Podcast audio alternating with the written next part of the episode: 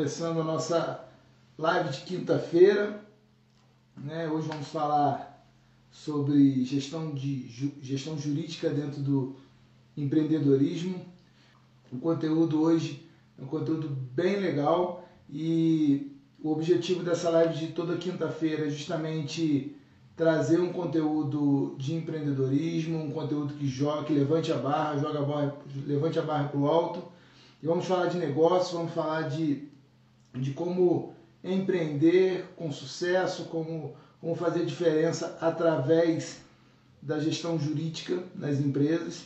E hoje, para estar com a gente, uma especialista, uma pessoa que tive um prazer de conhecer, a Thaís, né? e ela já está conosco. Então, Queria te pedir que antes da gente começar o conteúdo, clique nesse aviãozinho que já tem embaixo, envie o link para algum amigo. O conteúdo que a gente vai falar hoje é muito importante para as empresas e como a sua empresa pode usar a área jurídica para justamente ser um diferencial nesse momento onde muitos negócios estão fechados, muitos negócios estão, estão sofrendo com toda essa, essa situação de pandemia. Então, é um grande diferencial você ter uma área jurídica forte dentro do seu negócio. Então, já vou estar começando, vou estar chamando a Thaís para a gente começar esse bate-papo. Só um minutinho.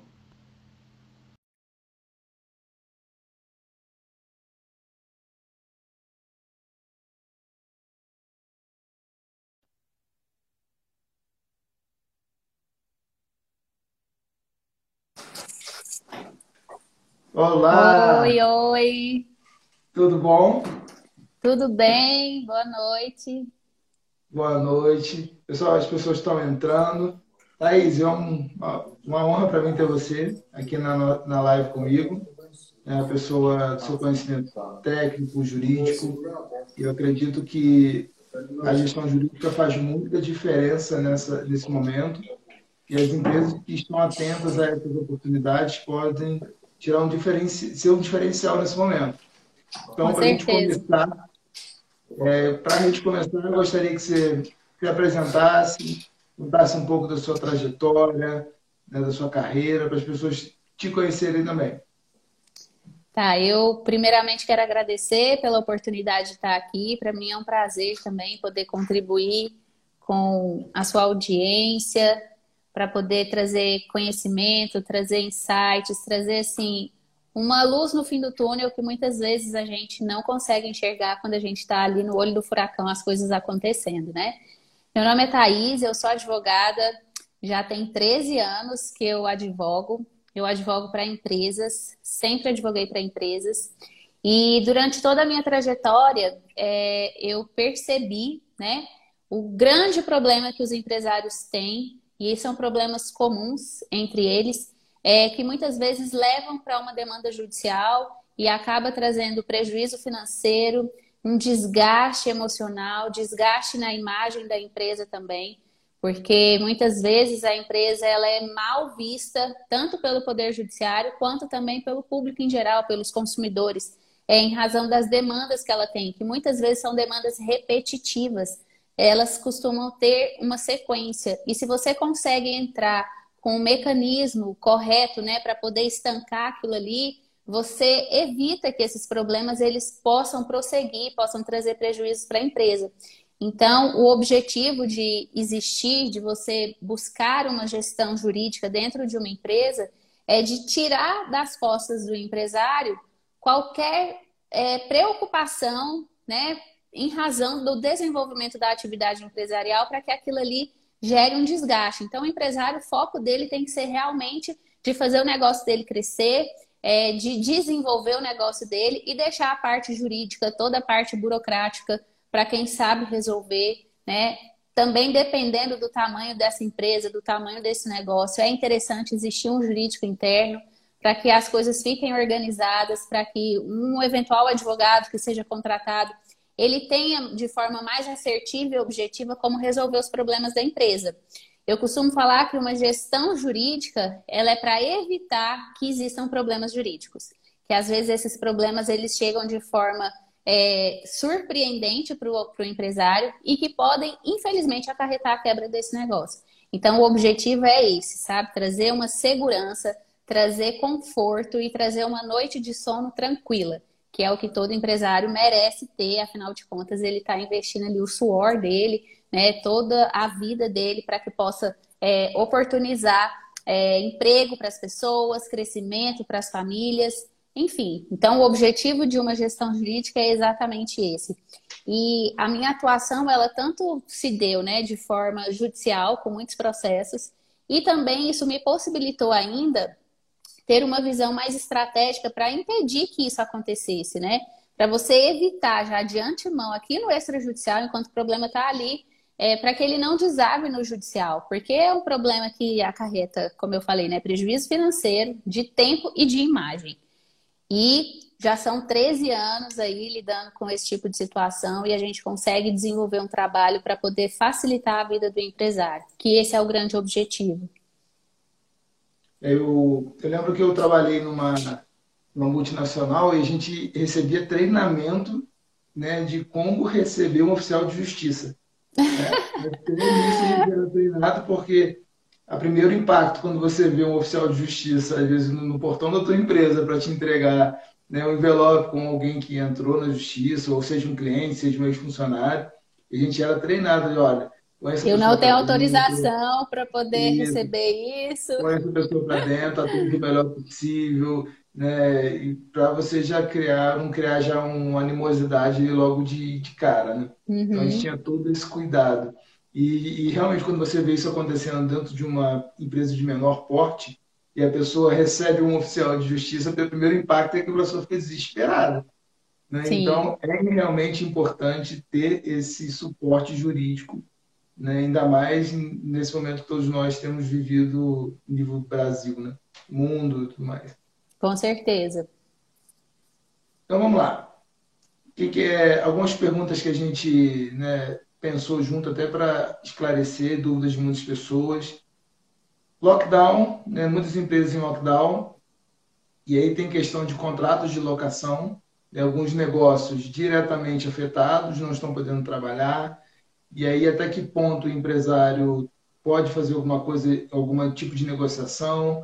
Qual o direito que ele tem nesse, nessa, né, nesse caso, tendo em vista que ele não está conseguindo trabalhar? Por outro lado, tem um lado do, do locador também.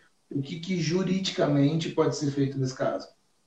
Vamos voltar um pouquinho lá para março de 2020, que foi quando a gente teve o início da pandemia, né?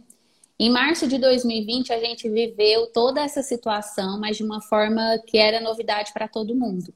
Ninguém estava esperando que isso acontecesse, as pessoas aderiram muito mais ao lockdown do que a gente percebe hoje, porque hoje, por exemplo, a gente percebe que muitos comércios não aderem, eles não fecham, e se eles fecham, eles atendem é, com hora marcada, eles atendem de uma outra forma. Quer dizer, as pessoas elas conseguiram criar outros mecanismos.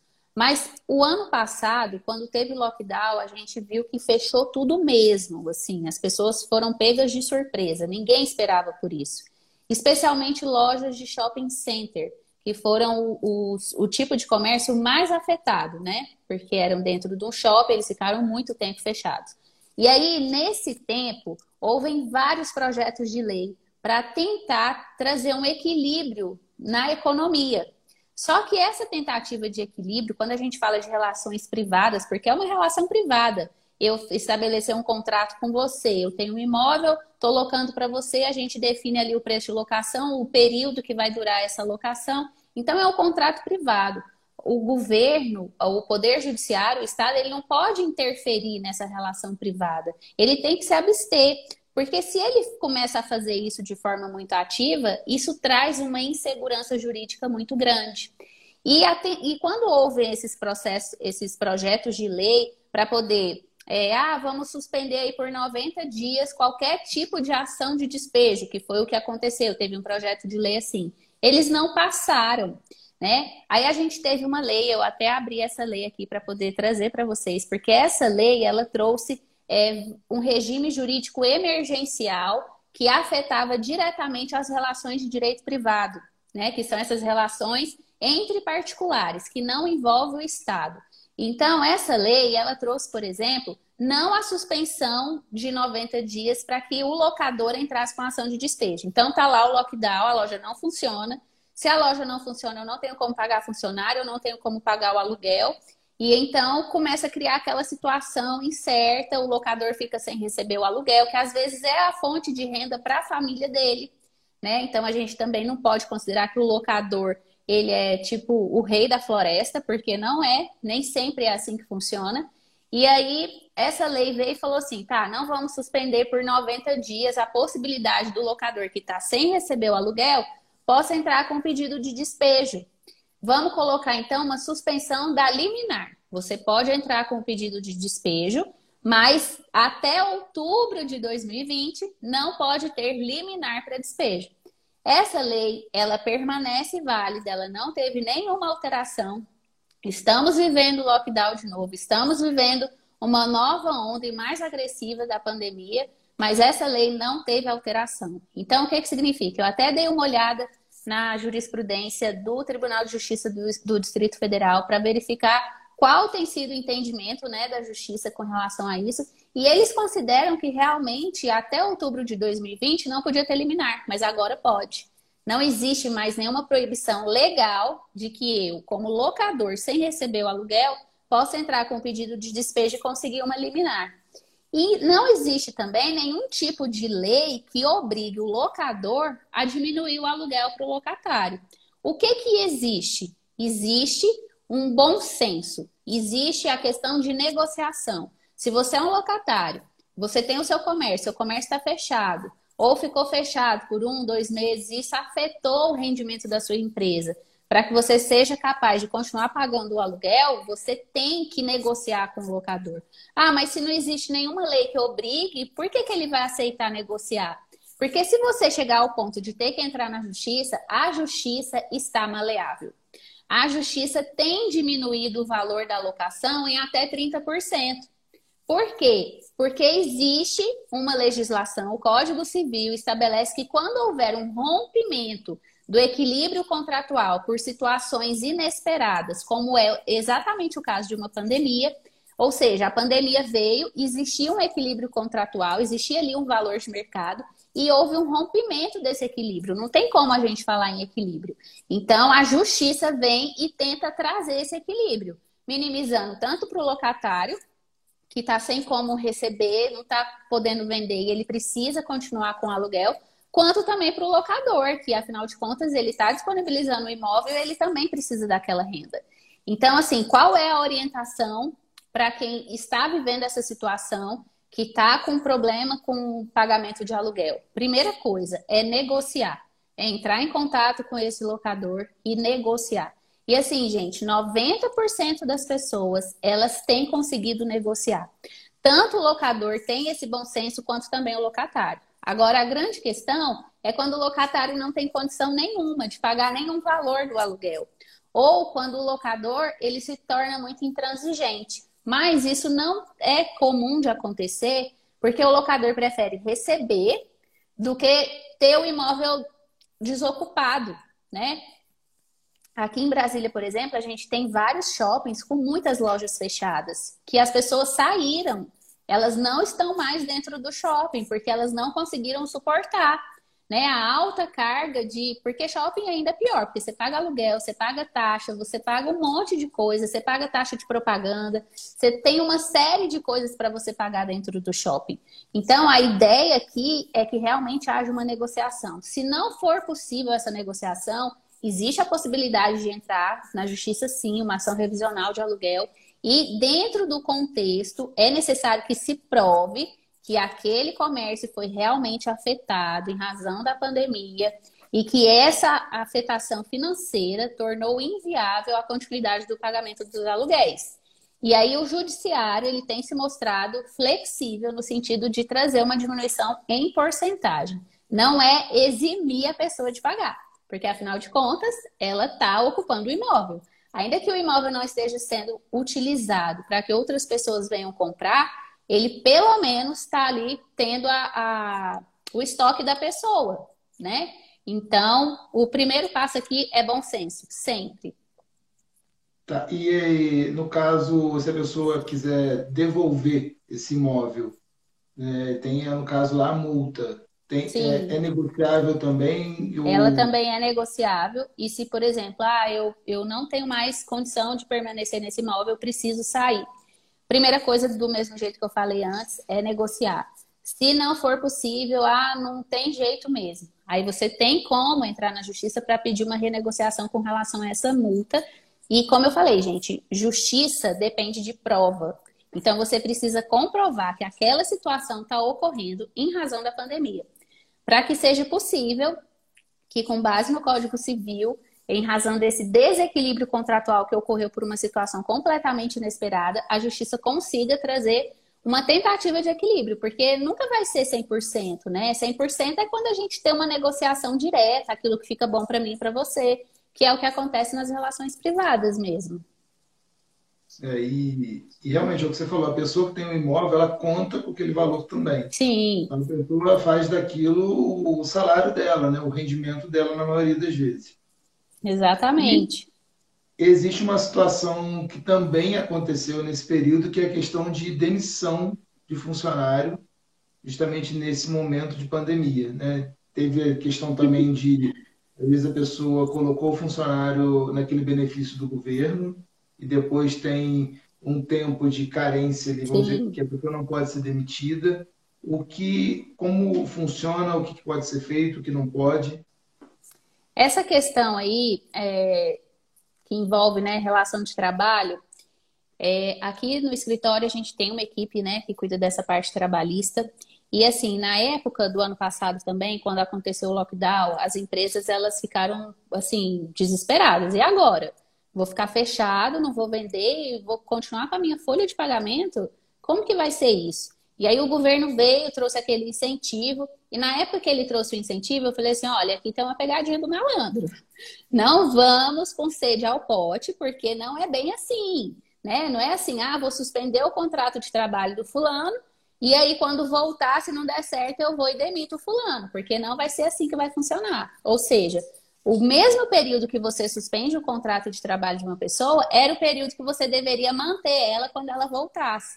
Então, financeiramente, nem sempre compensaria para a empresa. Então, assim, é, os meus clientes, eles foram orientados nesse sentido. Você precisa verificar se o seu caixa suporta. Porque a gente não sabe, era tudo muito incerto. Vamos supor que você suspende aí o seu funcionário por um mês. E quando ele voltar, Será que você já vai ter conseguido re, é, se recolocar no mercado da mesma forma que estava antes? Porque o mercado vai voltar desaquecido. Né? Você não vai voltar já com, aquela, com aquele volume de venda que você estava caminhando e tal. Tudo deu uma retraída. E aí, assim, a maioria das empresas optaram por, por exemplo, antecipar férias, sabe? Fazer outros tipos de coisas que não utilizarem aquele benefício. E quem utilizou teve que manter o funcionário porque senão ele ia ter que pagar. Então era melhor ele manter do que ele demitir e ter que pagar.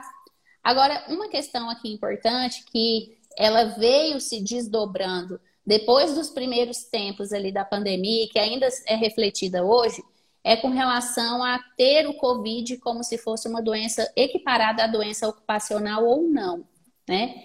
Isso é uma realidade. E, na verdade, assim, eu acredito que a gente ainda vai ter muitos desdobramentos judiciais em relação a isso pelos próximos meses, né? Porque a gente ainda vive uma pandemia, a gente ainda vive uma situação que não foi consolidada, judicialmente falando. Então, por exemplo, qual é o entendimento atual?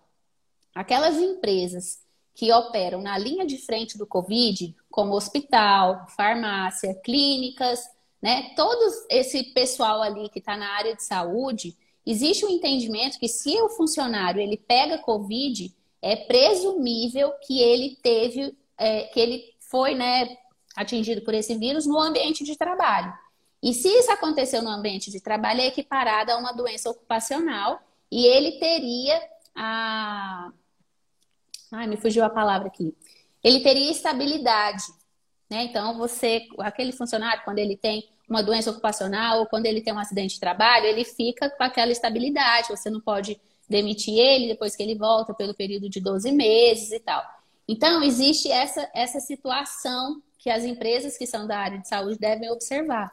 Né? Elas não podem sair por aí tomando decisão sem verificar juridicamente se aquela situação permite isso ou não.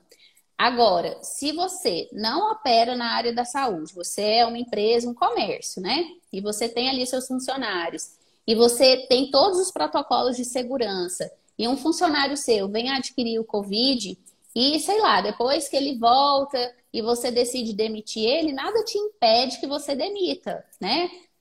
Observando ali as regras normais para demissão, que já existem e que todo mundo acompanha e aplica na sua empresa de forma normal. Só que jurisprudencialmente, é por isso assim, o direito, ele não é uma regra matemática, né? Não é 2 mais 2 igual a 4. Existem situações que dependem muito especialmente nesse momento aí de pandemia, que a gente tem muitas incertezas. Então, assim, por exemplo, já vi uma situação acontecer de um cliente aqui dentro do escritório, é, que ele teve um funcionário, um vendedor, que pegou Covid e entrou na justiça depois, porque depois, por outros motivos, ele veio a ser demitido, e entrou na justiça e conseguiu comprovar que ele teve a doença no ambiente de trabalho. E aí ele teria estabilidade. E aí a gente agora está dependendo de saber como que o Tribunal né, Regional do Trabalho vai se posicionar em relação a isso. Por quê? Nesse caso, especificamente, de forma coincidente ou não, ele tinha feito um exame de Covid um pouco antes de retornar ao trabalho e esse exame deu negativo. E aí, depois de um tempo dele trabalhando, ele fez outro exame e viu que tinha dado positivo. Então, assim, as datas batiam, como se ele realmente tivesse se disposto ao risco durante o seu trabalho e pegado durante o trabalho. E aí, nessa situação, quando há essa comprovação, é assemelhado à doença ocupacional. Então, ele não poderia ter sido demitido, entendeu? Então, assim, existem peculiaridades. A gente tem uma regra, mas existem situações muito específicas que dependem de prova, como eu falei, que podem gerar uma outra situação. Então, é daí a grande necessidade que o empresário, o empreendedor, ele tenha um suporte jurídico, que ele não saia tomando as decisões dele da forma como ele pensa, porque um profissional que trabalha, né, com a área jurídica, um advogado, ele tem condições de avaliar como é que está a situação, quais são os riscos dessa decisão que ele, que ele quer tomar, porque afinal de contas a, a decisão do empresário, ela não envolve só o elemento jurídico, né? Ele analisa a questão financeira, a questão operacional da empresa, mas ele precisa desse suporte para saber qual é o risco, se esse risco pode ser minimizado, se ele pode tomar outra atitude ou não. E principalmente nessa questão que envolve as relações do trabalho. Espero ter respondido Sim, suficiente. São muitas leis, né? Eu tenho conversado Sim. com um amigo que é contador e ele tem confessado o mesmo problema. Ele fala, rapaz, desde quando estourou a pandemia, quase uma lei por dia. É. E você tem que ficar antenado em tudo que está acontecendo, porque senão passam situações que você não vê mesmo no dia a dia. Então é importante realmente ter esse suporte. Agora, você falou dessa, dessa estabilidade para empresas de saúde, então é somente para empresas de saúde. Se Teoricamente. For... Agora, se for uma, uma empresa que trabalha em um ramo essencial, mas não saúde, dependendo do juiz, pode ter o mesmo entendimento ou não. Dependendo do juiz, não. Dependendo da situação específica. Então, assim, se o funcionário. Porque aí o ônus da prova seria do, do funcionário, né? Ele tem que provar se ele pegou o Covid no ambiente de trabalho ou não. Até porque o vírus está aí, né? A gente pode pegar ele em qualquer ambiente. Não necessariamente porque eu estou indo trabalhar. Pode ser no supermercado, porque afinal de contas, quer ambiente mais visitado nessa pandemia do que um supermercado? Não tem, né? Mas é como se ali fosse um lugar imune, como se fosse uma bolha dentro do mundo que não tem Covid.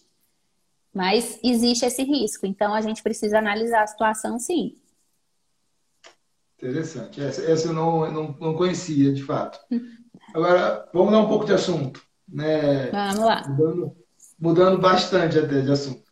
É, uma preocupação que eu lido com alguns empresários, alguns empreendedores, é o seguinte: a pessoa precisa receber, às vezes, um aporte financeiro, é, justamente para fazer o investimento. A pessoa tem um mercado, a empresa está em crescimento, mas ela não tem caixa para suportar aquele crescimento.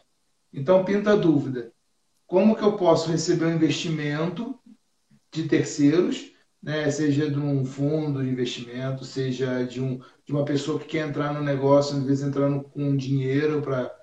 Agora, como fazer para não perder o controle da empresa? Olha, eu recebi o, o investimento, a pessoa pode é, tem tanto percentual, mas o poder decisório, o poder de tomar decisão, eu quero que continue comigo. Como se proteger numa situação dessas?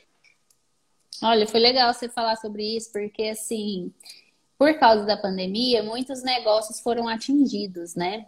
Assim, nesse tempo, tiveram negócios que cresceram muito, né? Que foi uma situação assim que fez muitas empresas crescerem, mas por outro lado fez muita empresa perder bastante. E realmente para elas continuarem ou para elas conseguirem entrar em outro mercado, elas precisam de investimento. Qual a melhor maneira de fazer isso? Fazer isso através de um contrato. Parece muito básico, mas a realidade é que a maioria das pessoas elas não fazem nenhum contrato. Ou se fazem, faz através de um contador ali, de qualquer jeito, assina só para formalizar o quanto, por exemplo, e pronto. Não estou aqui falando mal de contador, mas eu estou falando que as pessoas elas não se preocupam, sabe, de imaginar quais são os desdobramentos que aquilo pode ter.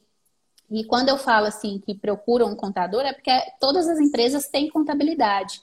E às vezes elas querem aproveitar aquele profissional para poder resolver qualquer problema da empresa. Mas isso não é possível, isso não é viável, né? É como a gente fala assim, você não vai procurar um cardiologista para poder tratar do seu pé. Não tem como. Você precisa procurar o profissional competente para cada área que você precisa. Então, assim, quando a gente fala de investimento, é, e de não perder o controle da empresa, você precisa pensar nisso na hora que você está fazendo. Porque as regras do jogo, elas precisam ser estabelecidas antes do jogo começar. Porque depois que a bola está rolando e tiver algum problema, alguma falta ou alguém foi expulso, o que, que você vai procurar para poder definir aquela situação? Você vai procurar o contrato. Quando os sócios vêm, é, procuram um advogado para resolver um conflito societário, a primeira coisa que o advogado vai perguntar é: cadê o contrato? Quais foram as regras que vocês fixaram no contrato? Aí a pessoa fala: que contrato? Não tem contrato. Não, a gente sentou ali no, na mesa de um bar, a gente desenhou toda a operação e a gente apertou a mão e pronto, tá tudo certo, a gente combinou. E aí. É, tá tudo certo.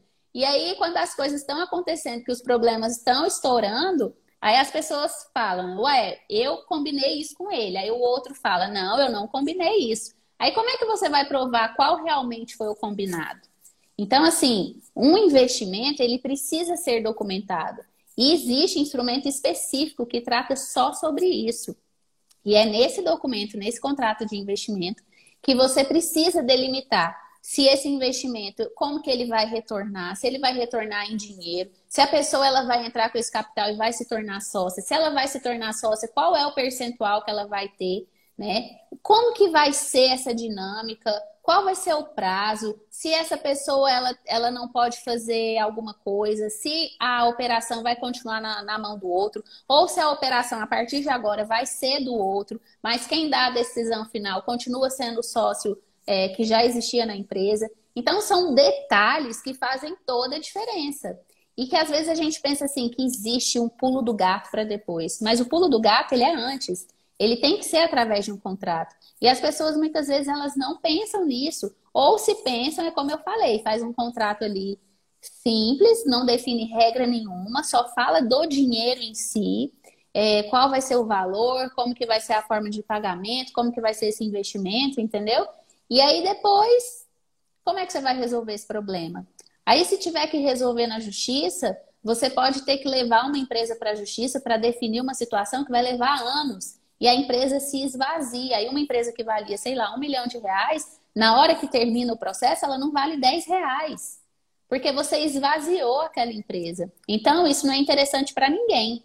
Nem para quem recebe o investimento, nem para quem está investindo. Por isso a importância de você definir antes, de você ter um contrato muito claro sobre isso. E aqui, eu acho que vale a gente puxar um pouquinho para a gente falar sobre a importância da relação dos sócios. Porque muitas vezes o investimento ele vem através da, do interesse da pessoa que está investindo em se tornar sócia daquele negócio, porque ela vê que tem um grande, é, um grande potencial, que pode virar o jogo e tal, e às vezes a pessoa ela tem mais, é, como que eu falo, mais experiência com gestão empresarial, e aquele sócio, né, que foi o fundador, é, o founder, ele pode ter mais experiência operacional, ele conhece o negócio dele, mas ele não conhece de gestão empresarial. E aí você une aquelas pessoas. Mas isso também precisa ser definido. E existe um instrumento que chama acordo de sócios, que muita gente não usa, assim, a maioria não usa, né?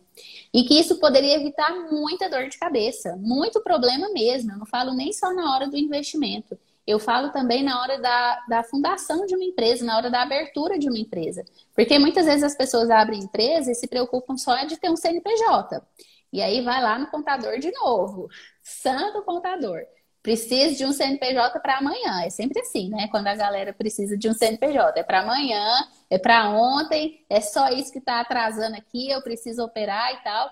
E aí abre o CNPJ, os sócios começam a bater cabeça, porque cada pessoa tem uma visão de mundo.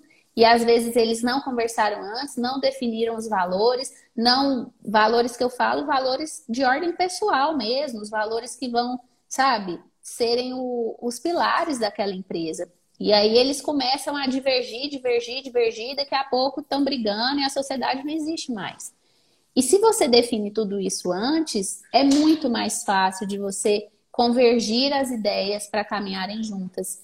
E olha, vou te falar uma coisa muito interessante. É, existem acordos de sócios que definem até a quantidade, por exemplo, de propé, quando a gente fala em uma situação de sócios que são dentistas né? Para você ver, propé. Propé é aquele, aquela sapatilhazinha que a gente coloca no pé quando você vai entrar numa clínica.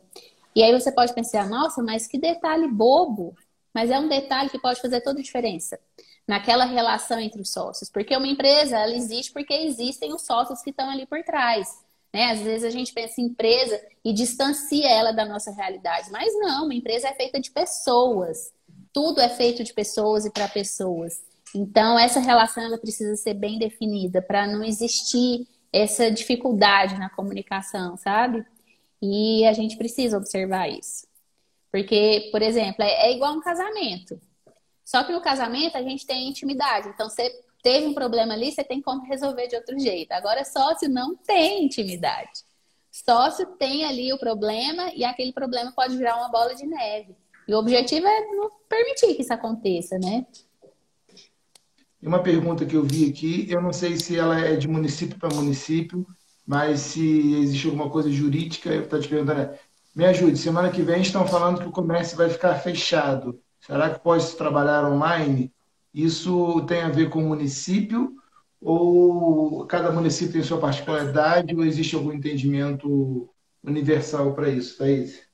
É, cada município tem sua particularidade. E, na verdade, assim, a gente está tendo um grande problema político, né, com relação a isso aí, de usurpação de poder, é governador querendo mandar no município, é, é o Supremo querendo definir quais são as diretrizes de um gestor do executivo. Então, assim, é, a gente vive um grande problema. A verdade é essa.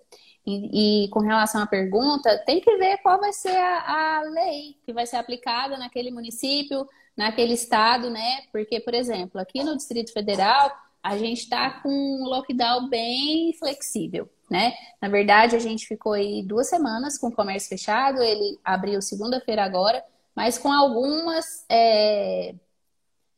Ai, gente, meu primo tá falando aqui, tá me desconcentrando. é... E aí tem algumas particularidades, porque, por exemplo, tem horário para poder fechar, né?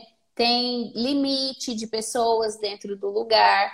Então, aqui a gente vive essa situação. Mas eu sei que em outros lugares, como por exemplo Goiânia, que é bem pertinho aqui de Brasília, lá tá tudo fechado.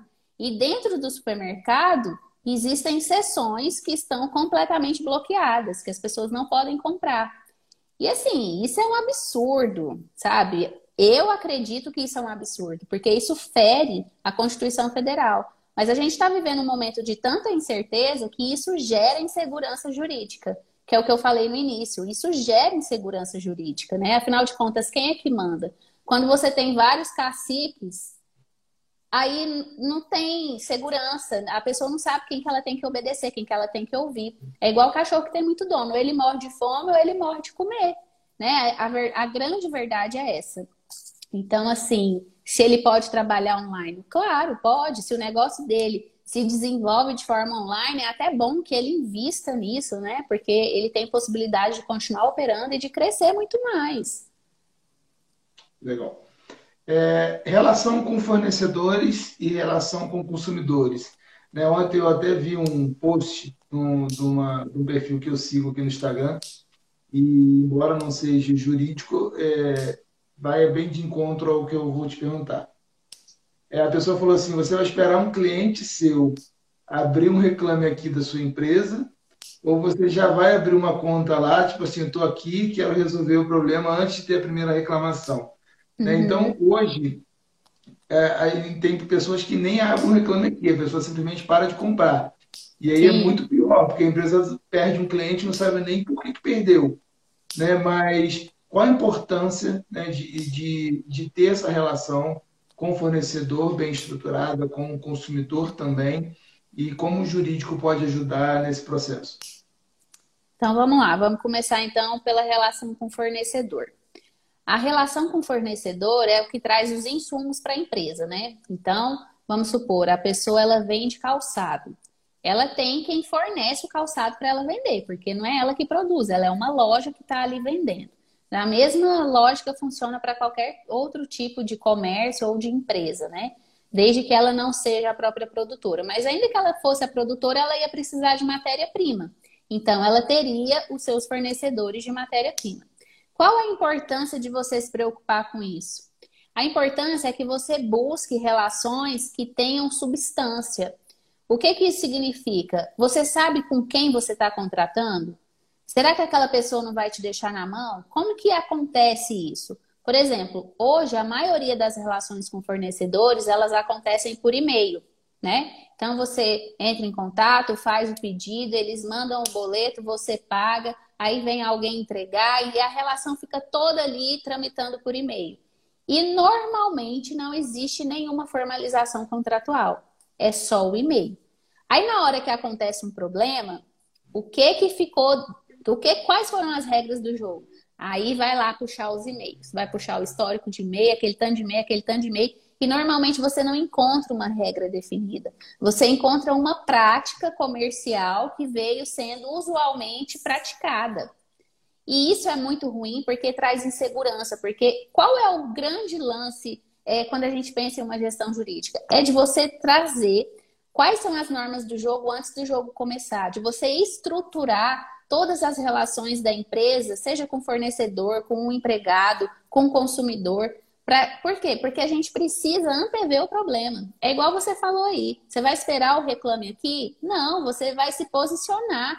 Quais são os problemas que podem acontecer? Às vezes o empresário ele não consegue visualizar isso, mas um advogado que já lida com isso, ele consegue ver. Olha, aqui pode acontecer assim. Ah, mas nunca aconteceu. Mas você vai esperar acontecer para acreditar que isso pode vir a ocorrer com a sua empresa? Não. Então já vamos aqui nos posicionar, já vamos criar instrumentos e mecanismos para evitar essa situação. Então, por exemplo, o fornecedor é, se, se compromete. A, deixa eu puxar aqui uma situação que eu já vi acontecendo. É, o fornecedor se compromete a entregar o material e aí você começa a pagar e tal, e aí você não recebeu o material, aí você suspende o pagamento. Você pagou só uma parte, você suspende o resto para não ter prejuízo. E aí começa a cobrar do fornecedor. E aí o fornecedor não entrega o material. Só que ele já emitiu seus boletos. E normalmente esses boletos vão para factories. E aí o que, que vai acontecer? Você vai ser protestado, porque a factory está esperando o recebimento. E aí, como é que fica nessa situação? Você foi protestado por uma empresa que não te entregou o, o, o produto e você ainda fica no prejuízo. Então, assim, existe essa possibilidade, ela é muito real. E aí, como é que você vai fazer para poder provar que aquele boleto ele não corresponde a uma situação? Aí você vai ter que gastar com advogado, porque se você não gasta com advogado antes do problema, você vai ter que gastar para resolver o problema. E aí é muito mais caro, é muito mais desgastante. A verdade é essa. Então, o objetivo é você estruturar uma relação de fornecedores Por meio de contratos, sim, e também através de buscar quem é esse fornecedor, qual é a história desse fornecedor. Porque às vezes a gente quer o preço mais barato, mas esse preço mais barato ele pode trazer uma implicação. Então precisa sim pensar nisso. A relação com o consumidor, ela tem a mesma lógica, mas ela não tem os mesmos pilares. Porque, por exemplo, a relação de consumo nem sempre vai exigir um contrato. Né? Por exemplo, você vai fazer uma compra e venda é, de um calçado. E aí eu vou contar aqui uma situação pontual que a gente também tomou uma medida para poder resolver um problema que estava sendo corriqueiro. Então, era uma empresa que vendia calçados e aí a pessoa ia lá, fazia a compra, né? Ela pagava, levava o sapato, você não tem um contrato ali, você tem uma relação de consumo, um contrato de compra e venda que se operou e se realizou ali no ato da compra e venda. Aí a pessoa leva o sapato para casa, daqui a alguns dias ela volta falando que o sapato está com defeito. Ó, oh, meu sapato está com defeito e eu quero outro. Aí a empresa recebia esse sapato, mandava para a fábrica para analisar se tinha algum problema. E o consumidor, cadê meu sapato? Quero meu dinheiro de volta, cadê? Não sei o que e tal. Aí a empresa respondia: Ah, esse problema aqui não foi de fábrica, não. Toma seu sapato aí, você que estragou. Como assim? Fui eu que estraguei, não fui eu que estraguei e tal. Aí o que a pessoa fazia? Ia lá no juizado de pequenas causas, né? Que é comumente conhecido assim, no juizado especial, entrava com uma ação. Ela é uma relação de consumo, então o ônus da prova ele é invertido. Quem tem que provar que o problema não aconteceu é a empresa e não o consumidor. E aí ele podia, em um sapato, sei lá, de 100 reais, ter que indenizar uma pessoa por mais do que isso. Então, assim, o, como que a gente pode fazer para resolver essa situação? E aí foi o que a gente fez. É, o consumidor vinha e falava: meu sapato está com defeito. Ah, seu sapato está com defeito, então eu preciso dele, porque o Código de Defesa do Consumidor me permite ficar para analisar o, o, produto por 30 dias. Eu vou ver se realmente é um problema de fábrica e eu substituo o produto, ou se não for um problema de fábrica, eu vou te dar. É, a devolução do seu dinheiro. Ou te oportunizo também utilizar esse crédito para alguma outra coisa, né? Mas aí a, o, o, consumidor ele tem que querer isso. E aí, para fazer isso, eles agora a gente fazia um documento, documento simples. Assina aqui, dando ciência de que você tem conhecimento que são 30 dias. Para a pessoa depois não falar, ah, tem 60 dias, tem 40 dias eu não tive resposta. E aí a empresa como que ela ia provar que não tinha esse tanto de tempo se ela não tinha nada? Entendeu? Então, através de um simples formulário, a gente conseguiu resolver a situação de um modo que o próprio consumidor tinha ciência do documento que ele tinha assinado e ele mesmo sabia que ele não tinha razão para entrar na justiça. Então, perceba que assim são pequenas coisas que a gente consegue resolver a relação com o consumidor. Outra coisa que faz o consumidor, o consumidor ficar com raiva da empresa, né, e querer falar mal nas redes sociais, entrar no reclame aqui, entrar na justiça e tal, é quando ela vai até a empresa, ou ela liga, ela entra em contato para poder falar da situação e ela não é ouvida. Ela não é ouvida. Eu já cansei de ter situações que os consumidores falaram assim: eu só queria que ele me pedisse desculpa. Então, assim, a forma como a gente trata as pessoas faz muita diferença. Mais uma vez, né? Tudo é pessoas. Uma empresa é feita de pessoas. Essa empresa ela tem pessoas para ela atender. Então, isso precisa ser observado. E cada situação, de repente, vai exigir uma postura diferente, uma conduta diferente, de repente, um instrumento diferente, mas é possível a gente fazer e solucionar isso daí toda empresa que eu entro para dar consultoria, eu, uma das primeiras coisas que a gente implanta é justamente esse pós-venda. Né? Porque é isso, é você é a melhor pessoa para poder falar sobre isso, inclusive. É muito importante, porque você já pega o problema pequenininho, né? Você resolve, é muito mais fácil uhum. resolver. A gente costuma falar, né? vai deixar o leão crescer para enfrentar, você tem que pegar ele em filhote para resolver. É. Né? Então Exatamente. você vai ali, o cliente tem uma pequena reclamação, às vezes não gostou do atendimento de um vendedor, e logo você pega aquilo que é pontual e você consegue corrigir na hora. Porque das uhum. duas, uma, o cliente ele vai botar, botar a boca no trombone, às vezes na internet, no Reclame Aqui, isso vai trazer algo, algo ruim para a empresa, ou simplesmente ele vai deixar de comprar. De qualquer forma, a empresa perdeu. Então, Sim. quando você tem esse atendimento pós-venda, é imediato, às vezes no dia seguinte, e a importância também de ter um sucesso do cliente, né? As pessoas que vendem equipamentos, isso acontece muito. A pessoa vende um equipamento e a pessoa que comprou ela não consegue fazer o equipamento funcionar. Então ela abandona aquele equipamento. Ela fala, ah, isso aqui não serve para mim. E aí qualquer pessoa que for comentar daquele, daquele equipamento para ela, fala, isso aí não serve. É, isso né? não Porque ela não teve boa experiência. Então, trabalha com esse tipo de setor, com esse tipo de equipamento, é, monte um setor dentro da sua empresa justamente o cliente ter sucesso na compra dele. É importante isso. Ele comprou um equipamento, ele conseguiu usar o equipamento e está feliz com o equipamento. Essa é a missão. É, a empresa precisa ter esse cuidado. Porque, de qualquer forma, se isso não for feito, a empresa vai perder. É verdade, eu concordo totalmente com você. Ah, se toda empresa tivesse assim, uma gestão, na sua gestão empresarial, essa questão do pós-venda, de se importar com essas coisas, né? Porque isso aí faz muita diferença mesmo. É, e assim, para a gente concluir, né? Que a hora voa, né? Toda quinta-feira. Voa, olha só. live, a hora voa. É, eu, há uns duas ou três semanas atrás, eu fiz uma live com uma pessoa aqui falando sobre a nova lei de proteção de dados. Né? Uhum. Quando saiu, todo mundo ficou, meu Deus, todo mundo desesperado. Então, essa, essa profissional super profissional, né, veio e explicou cada ponto dessa lei, inclusive quem está assistindo né, e quiser estar tá no IGTV, pode, dar, consegue assistir.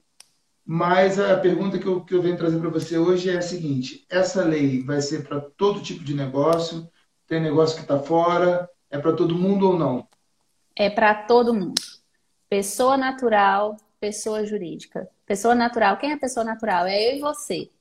Essa lei atinge a mim particularmente, atinge a você de forma particular. E se eu tenho uma empresa, ela atinge a minha empresa também. Por quê? O tempo todo a gente está lidando com dados. Você, na hora que você precisa entrar em contato com uma empresa, na hora que você precisa formular uma proposta, na hora que você fecha um contrato, você está lidando com dados. Você está lidando com nome, com CNPJ, com os dados do sócio, que é nome, CPF, estado civil. Tudo isso são dados né? E o que, que a lei de proteção de dados traz? Ela traz exatamente uma proteção desses dados sensíveis. Para quê? Para proteger a sua intimidade, para proteger a sua honra, para proteger aquilo que é inegociável, né? Então, assim, o objetivo dessa lei é exatamente trazer essa proteção, especialmente nessa era que a gente vive, que de, é de alta informação, e aí às vezes as pessoas pensam assim, ah, isso aí vai atingir só a área de tecnologia. Não é verdade vai atingir o meu negócio, que é um escritório de advocacia. Porque eu lido com muitos dados aqui, com muitas informações. E qual é o grande lance assim? Nossa, mas o meu negócio é pequenininho, como assim eu vou implantar é, a LGPD? Porque às vezes as pessoas pensam que a implantação de LGPD é uma coisa muito sobrenatural, né? É uma coisa assim grandiosa, que eu vou precisar ter uma equipe e tal, e não é bem assim. A gente precisa implantar uma rotina.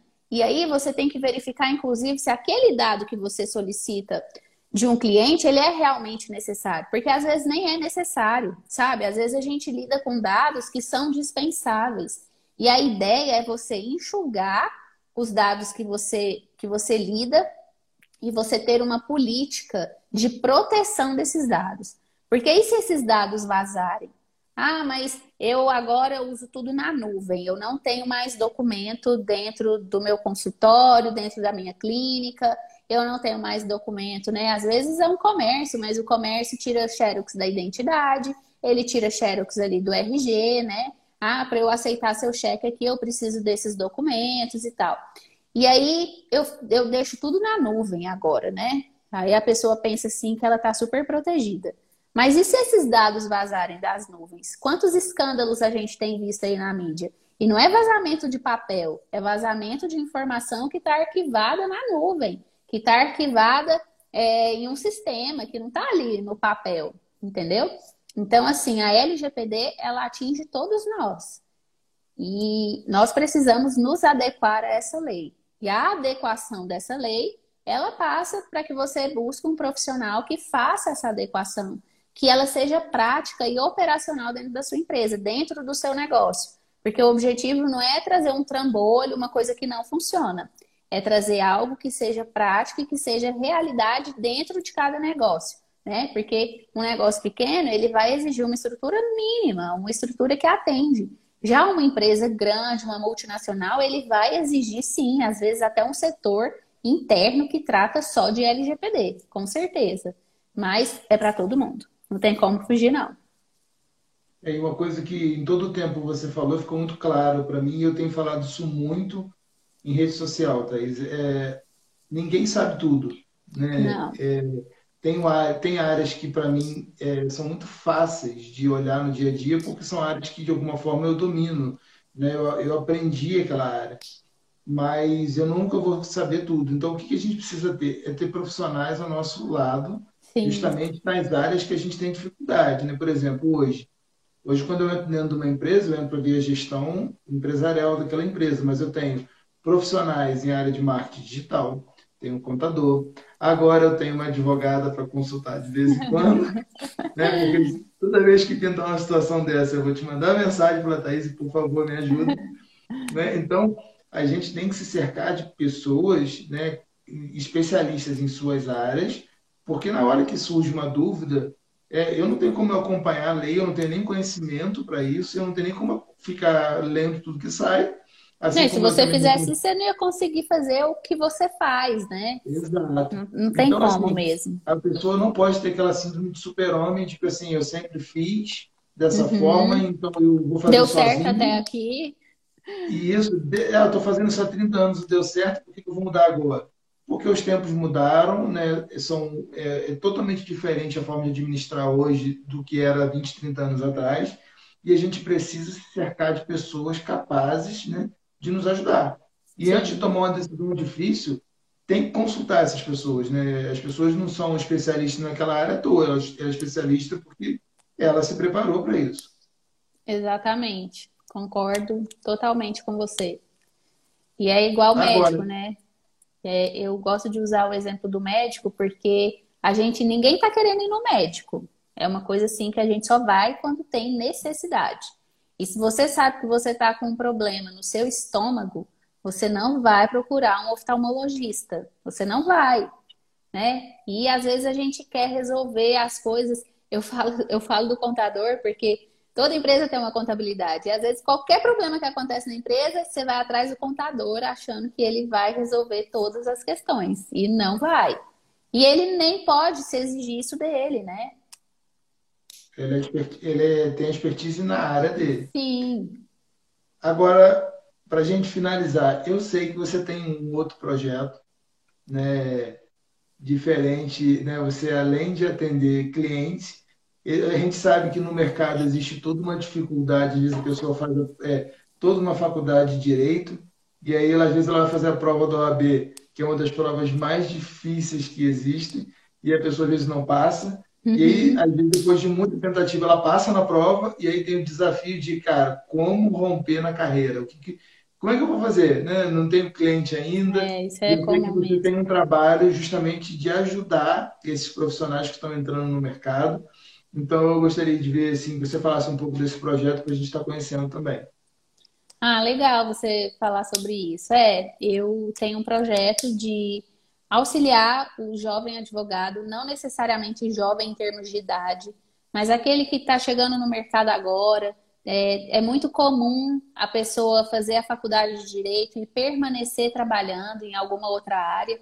E aí, quando ela forma, ela se vê completamente perdida, porque ela não fez estágio, ela não teve oportunidade de se inteirar do mercado jurídico, né? E aí ela está envolvida ali no trabalho dela, mas ela sonha em tornar o, a formação dela como uma profissão. E aí ela fica, e agora? Como é que eu faço? Como é que eu vou fazer essa transição de carreira? Ou às vezes nem é uma transição de carreira, ele está ali advogando, mas não consegue sair do lugar, fica patinando, fica pegando tudo que aparece, né? Ah, apareceu aqui um problema de consumidor, vou resolver. Agora apareceu um problema trabalhista, vou resolver. Nossa, um problema penal, vou pegar esse caso penal aqui para resolver. E aí vira um aquele médico generalista que você chega lá com dor de dente, ele acha que o seu problema é no pé, não porque ele não tem conhecimento, mas é porque falta às vezes aquele pulo do gato, né? E eu realmente tenho esse projeto aqui na internet, né, aqui dentro do Instagram, é, que é a forma que a gente tem mais fácil de alcançar as pessoas de todos os lugares, né, hoje aqui no ambiente digital. E o meu objetivo é de auxiliar esse jovem advogado, porque ele tem pouco tempo de carreira, e se ele tem mais algum tempo, ele não tem assim tanta experiência, é, tanta expertise para poder atuar como advogado. E o meu objetivo é tirar ele da zona do medo, que paralisa, que impede ele de avançar, que ele não sabe o que, que faz, para levar ele a entender que é possível empreender dentro da advocacia. E através do empreendedorismo, como advogado, ele consegue fazer a vida dele romper. Ele consegue gerar renda para a família dele, ele consegue gerar emprego, ele consegue gerar oportunidade para outras pessoas. Porque quando a gente gera oportunidade para outras pessoas e você consegue crescer, abençoando a vida de outras pessoas, a sua vida fica com muito mais sentido. Porque não está tudo só em você, né? Você está deixando as coisas crescerem. É como uma árvore que cresce e a sombra dela alcança muitas pessoas. Então, o objetivo do projeto é esse, de auxiliar esses advogados, de tirar eles desse lugar ali da inércia e levar ele a crescer, a estruturar a advocacia dele, de saber o que, que ele tem, o que, que ele pode fazer, como que ele pode fazer, quais são os produtos que ele pode ter para ele poder se desenvolver como advogado. E tem sido muito legal, sabe? Eu já abri duas turmas de close friends e foi uma experiência muito legal mesmo. E, e aí é isso, né? Vamos ajudando outros advogados. O intuito do meu Instagram também é de divulgar conteúdo assim para o advogado, para poder trazer esse despertamento. Sensacional. É, eu queria te agradecer né, por essa live, né? Trouxe muito entendimento e muitas dúvidas que eu tinha, né? Conseguir tirar essas dúvidas e gerar esse entendimento. E com certeza esse conhecimento vai ser né, passado para clientes, para meus amigos e, e com certeza para mim é, houve muito crescimento. Assim, muito obrigado por ter participado. Agradeço ah, também agradeço. a todas as pessoas que entraram, né? Toda quinta-feira a gente está fazendo esse movimento aqui, quando eu costumo falar, Aqui o assunto não é pandemia, aqui o assunto não é política, aqui não é nada. O objetivo aqui é crescimento. Né? Crescimento e fazer o empresário ver que além daquilo que ele tem visto, ainda existe um mundão aí que ele pode crescer. Então, queria te agradecer e suas ah, Eu que agradeço muito pela, pela oportunidade de estar aqui, né? É muito bom a gente falar aquilo que a gente pode acrescentar de positivo na vida das pessoas. E isso traz uma alegria muito grande assim para o meu coração, porque eu acredito na iniciativa privada, acredito no empreendedorismo, acredito é, que a gente pode crescer, que as empresas podem crescer, que elas devem buscar esse crescimento é, e de abrir oportunidades para outras pessoas, né? E eu acredito também que se você consegue trazer uma gestão enxuta, essa gestão empresarial que eu sei que você fala aqui, né, no seu Instagram, que abençoa e ajuda a vida de muitas pessoas, de muitos empresários. E se você consegue aliar isso sem que você abra um ralo na sua empresa por onde o dinheiro vai escoando com problemas judiciais, você consegue crescer de uma forma muito melhor. Até para evitar de ser surpreendido lá na frente por problemas que poderiam ter sido evitados aqui atrás, né? Porque o objetivo do empresário é ele crescer, conseguir fazer o negócio dele crescer, abençoar outras pessoas e chegar no momento que ele possa também desfrutar mais daquilo ali que ele construiu, né? E se ele não, não cria meios de impedir problemas, quando que ele vai desfrutar, né? Então, a gente tem que buscar isso mesmo. E para mim foi um prazer muito grande. Obrigada pela oportunidade de estar aqui, da gente ter tido esse bate-papo. E estou à disposição aí de você para qualquer outra coisa que precisar. Legal. Inclusive para as pessoas que assistiram, essa live vai ficar no IGTV. Então você que quer rever o conteúdo, vai estar disponibilizado daqui a alguns minutos. A gente só vai né, acabar de baixar o vídeo para dentro do celular e colocar no IGTV. E você vai poder compartilhar também com algum amigo empresário, com algum amigo da área jurídica que está passando por essa situação aí de recém-formado, não consigo iniciar minha carreira. É impressionante, assim, eu, eu trabalhei no multinacional durante seis anos e muitas pessoas que trabalharam comigo lá eram advogados formados, mas que abandonaram a carreira e trabalhavam em outras áreas. Em assim, outras áreas. O número, o número é muito grande, a gente não tem a dimensão disso. Mas muita gente fez aí cinco anos de faculdade, passou na prova, é né? verdade. mas não consegue. E, e, e aí não leva adiante. Em outra área. Uhum, é verdade. São milhões de pessoas é, formadas em direito, uma dificuldade de passar na prova, isso é verdade mesmo. Mas que eu puder contribuir aí com essas pessoas, eu também estou à disposição.